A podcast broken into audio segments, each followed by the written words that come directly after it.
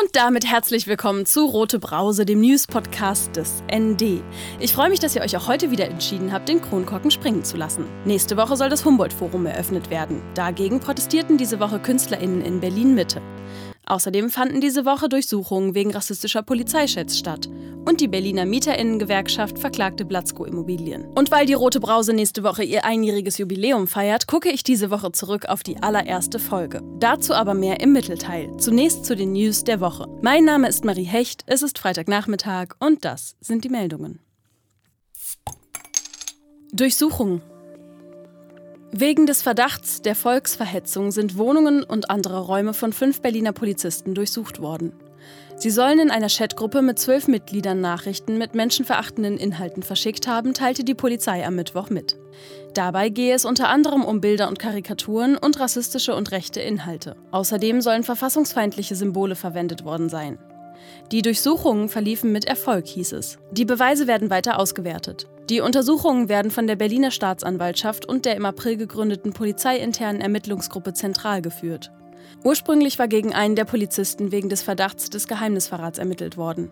Dabei entdeckte die Kriminalpolizei in dem Handy des Kollegen die Chatgruppe mit den verbotenen Inhalten. Gegen den Handybesitzer und vier weitere Gruppenmitglieder wurden Strafermittlungen eingeleitet. Nun folgten die Durchsuchungen. Die weiteren Teilnehmer der Chatgruppe sollen selber keine Straftaten begangen haben. Allerdings prüft die Polizei bei ihnen Disziplinarmaßnahmen. Klage. Die Berliner Mieterinnengewerkschaft reichte diese Woche Klage gegen die Blatzko GmbH und Co. KG ein. Diese hatte gegen Mieterinnen und Gewerkschafterinnen Hausverbote ausgesprochen. Seit dem Aus des Mietendeckels sind die Fronten zwischen der Blatzko Hausverwaltung aus Schöneberg und ihren Mieterinnen verhärtet. Die Bewohnerinnen klagen über Schikanen und Bespitzelungen. Nachdem der Protest in den vergangenen Monaten an Fahrt aufgenommen hatte, seien die MieterInnen von Unbekannten schikaniert worden. Einige sollen nachts mit unterdrückten Nummern angerufen und deren Wohnungen als zu vermieten inseriert worden sein. Auch das Auto eines besonders aktiven Mieters wurde kürzlich von Unbekannten beschädigt. Die MieterInnen holten sich Unterstützung bei der MieterInnengewerkschaft. Inwiefern die Vorkommnisse mit der Hausverwaltung und dem Konflikt mit der MieterInnengewerkschaft zusammenhängen, ist noch unklar. Die Hausverwaltung widersprach der Darstellung der Gewerkschaft in der Vergangenheit stets heftig. Auf mehrmalige Anfragen des ND reagierte die Blatzko-Hausverwaltung bis zum Schluss nicht.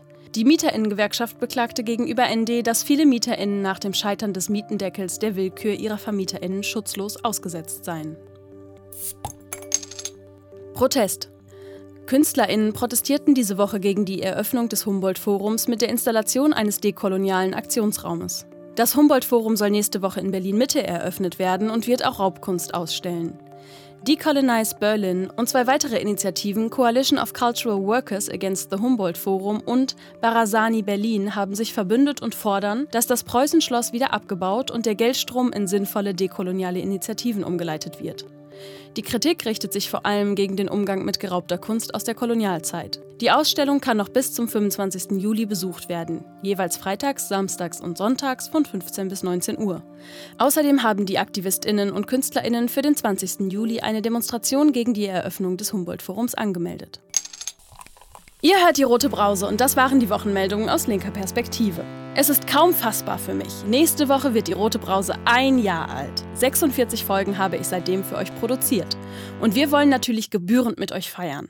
Dafür greifen wir nächste Woche die Frage aus der ersten Folge erneut auf. Was bedeutet Linksein heute? Und diskutieren mit Musikerin Suki, Sozialwissenschaftlerin Bafta Sabo und Aktivistin Simin Javabre live im Hof des Franz-Mehring-Platz 1.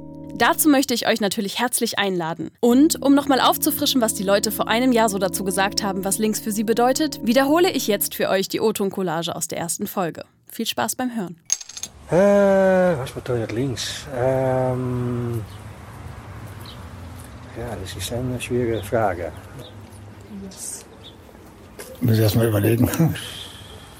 Ähm, ich würde sagen, ich weiß nicht, ob menschlicher das richtige Wort ist? Gleichheit, ähm, gutes Schulsystem, Gleichberechtigung für auch schon in jungen Jahren. Höhere Steuer, äh, ja, mehr Gleichberechtigung, ähm,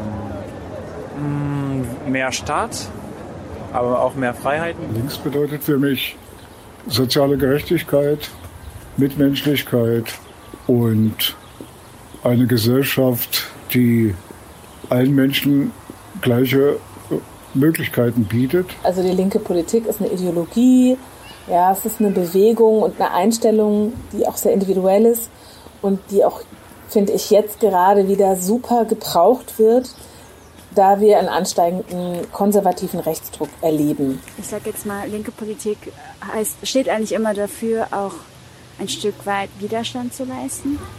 Es ist eine Arbeit, tägliche Arbeit.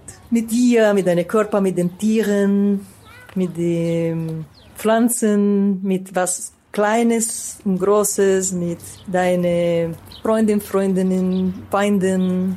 Es ist, es ist eine Position, die du findest und damit möchtest du eine bessere Welt machen. Für allen.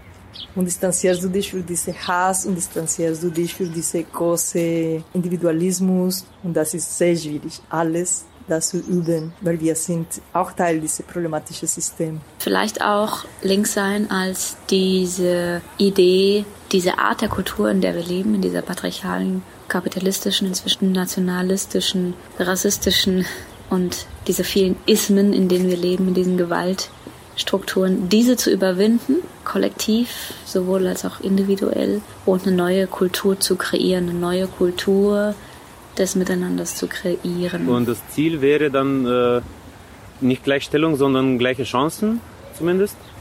Ja, manche würden sagen vielleicht gleiche Ergebnisse, da stimme ich aber nicht ganz zu. Ja, und äh, Menschenrechte, klar. Also das Ziel ist anders als das, was jetzt im Moment in der Politik stattfindet. Das, äh, also da bin ich mir sicher. Ich glaube daran, dass im Menschen ganz tief verborgen steckt im Grunde dieser Tatendrang, äh, auch selbst was tun zu wollen für die Gemeinschaft, für die Gesellschaft. Und äh, ja, und Demokratie und Toleranz. Noch? Das sind halt also echt eher so eine Gefühlssache. also es ist nicht so, also für mich jetzt, es kommt jetzt eher so, es ist eher so ein Gefühl zu links sein, als jetzt so eine konzeptuelle Auseinandersetzung damit oder ne? Irgendwie verbinde ich damit schon auch so ein Konzept von Gemeinschaft und halt irgendwie diesen Ansatz von, also es kann einem nur gut gehen, wenn es allen gut geht sozusagen. Also so ein Gedanke von, man muss halt gemeinsam etwas Gutes schaffen, was halt ein gutes Leben für alle ermöglicht und nicht der Stärkere gewinnt sozusagen oder der Stärkere bestimmt, sondern von so ein irgendwie, ja, Gedanke von alle zusammen erschaffen etwas, was allen gut tut und wo alle mitbestimmen können und wo es keine Hierarchien gibt in dem Sinne. Also Gregor Gysi. Gregor Gysi. Äh, extrem? Naja, also dass sie ähm, das, was das System halt auch hergibt, so ein bisschen äh, an die Grenzen bringen und ähm, die auch überschreiten wollen so ein bisschen. Und Leicht provozieren vielleicht. Ja. Also jetzt natürlich ohne Gewalt äh, ist natürlich das A und O. Die Rechten wollen ja eher die Menschen verletzen und die Linken eher Dinge. Das ist wahrscheinlich so der Unterschied, mehr oder weniger. Umwelt könnte man auch sagen, irgendwie ist ein bisschen links. Ne? Was ist noch so links? Ja. Grenzöffnung ist auch links. Auch dieser Drang dahin, ähm, Neues entstehen zu lassen, weil Altes nicht mehr geht. Wie hm, passen meine Überzeugungen und Ideen mit meiner Praxis? Und das ist, wo ich denke nicht, dass alle links links sind. Es ist eigentlich gut, dass Sie versuchen, äh, das Menschsein auch mal von einer anderen Perspektive zu sehen oder auch zu leben, als nur so, wie es jetzt vielleicht vom Mainstream erwartet wird, vorgegeben wird. Sein Versuch, bestimmte Sachen im Blick zu haben. Also eine Alternative zu dem System anbieten wollend oder leben wollend, alternativ zu dem, was gerade gegeben ist in gewisser Hinsicht. Besonders finde ich in den deutschen Gefilden ist eine sehr wichtige Frage, weil hier gerade diese Frage nach dem Linkssein, glaube ich, sehr schwach inzwischen definiert ist. Vielleicht, weil sie zu sehr vom kapitalistischen System auch schon aufgesaugt wurde, also die Möglichkeit, ein anderes System zu sehen als das kapitalistische. Was ich sagen möchte, ist, dass ich habe als Migrantin, als Frau of Color Erfahrungen mit Rassismus innerhalb von dieser weißen deutschen linke Szene erlebt. Eigentlich nicht wenig. Das war auch für mich ein interessanter Punkt zu reflektieren über was ist eigentlich links zu sein und ist für mich ein großes Thema. Wie geht die linke Szene mit ihrer eigenen Weißsein äh, und ihre eigene koloniale Erbe. Also habe ich viele Erfahrungen in diese linke Kontexten hier in Berlin, hier in Deutschland. Weißsein gilt in den politischen Bewegungen wirklich noch als Norm. Und das ist leider auch immer noch so hier in dem queeren, vielfältigen Berlin innerhalb der Szene. Ich bin mir bewusst darüber, dass sich dieses System nicht von heute auf morgen verändern wird und ich freue mich total drüber, weil ich merke, dass einzelne Individuen wirklich so eine Bereitschaft aufzeigen zur Reflexion. Aber es gibt eben noch keine Bewegung, so, die kritisches Weißsein in der Linken breit thematisiert. Es muss wirklich eine tägliche individuelle Auseinandersetzung in alle Momenten, in alle Gästen, in alle Kreisen. Und da die Linken haben viel, viel zu tun. Das Rote Brause-Jubiläum in der Live-Diskussion Irgendwie links mit Suki, Bafta Sabo und Simin Javabre gibt es nächsten Freitag um 18.30 Uhr im Hof des Franz-Mehring-Platz 1. Kommt also alle zahlreich vorbei und sagt es weiter. Mehr Infos auf dasnd.de slash rblive und in den Shownotes zu dieser Roten Brause-Folge. Direkt zur Veranstaltung anmelden könnt ihr euch unter dasnd.de slash rblive-Anmeldung. Ich freue mich darauf, mit euch zu diskutieren und mit einer roten Brause anzustoßen.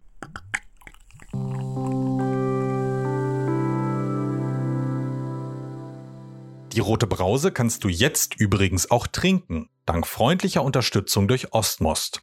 Die Berliner Getränkemarke steht für ökologische Systemveränderung in der Landwirtschaft und einen nachhaltigen Umgang mit Ressourcen. Außerdem gehen 20 Cent pro verkaufter Rote Brauseflasche an den Verein Women in Exile. Wie du den Rote Brause Podcast sonst noch unterstützen kannst, erfährst du auf dasnd.de slash support. Schreib uns auch gerne an podcast.nd-online.de.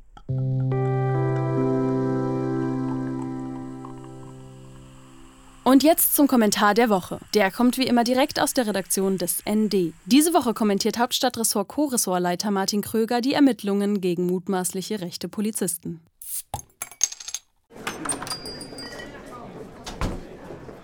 Keine Toleranz für Intoleranz. Nahezu täglich grüßt der Einzelfall. Die Ermittlungsbehörden gaben am Mittwoch bekannt, dass sie gegen fünf Polizeibeamte ermitteln, die sich in einer Chatgruppe möglicherweise wegen Volksverhetzung und des Verwendens verfassungsfeindlicher Symbole strafbar gemacht haben könnten.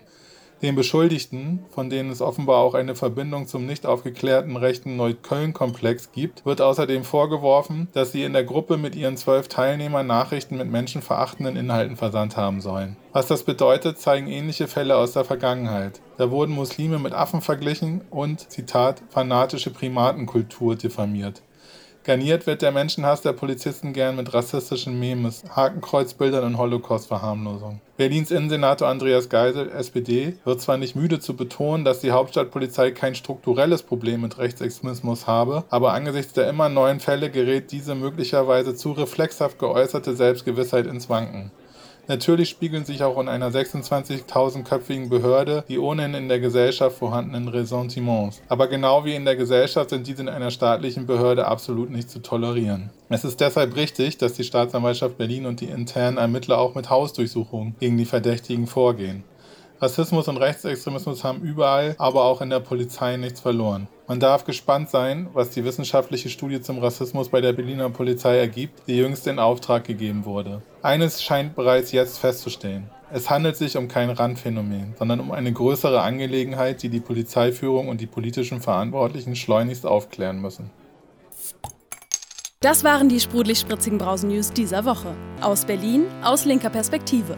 Rote Brause, der News-Podcast des ND. Von und mit Marie Hecht, jeden Freitagnachmittag. Aktuelle Meldungen findet ihr wie immer täglich im Blatt oder auf dasnd.de. Alle Folgen vom Rote Brause Podcast findet ihr überall da, wo es Podcasts gibt und unter dasnd.de slash rotebrause. Und nicht vergessen, abonnieren, informieren, weitersagen, austrinken. Folgt der Roten Brause auf Spotify, abonniert sie im Apple Podcast oder kauft eine Flasche Rote Brause im ND Shop oder im Café Babette am Franz-Mehring-Platz 1. Ich mache jetzt Feierabend. Prost!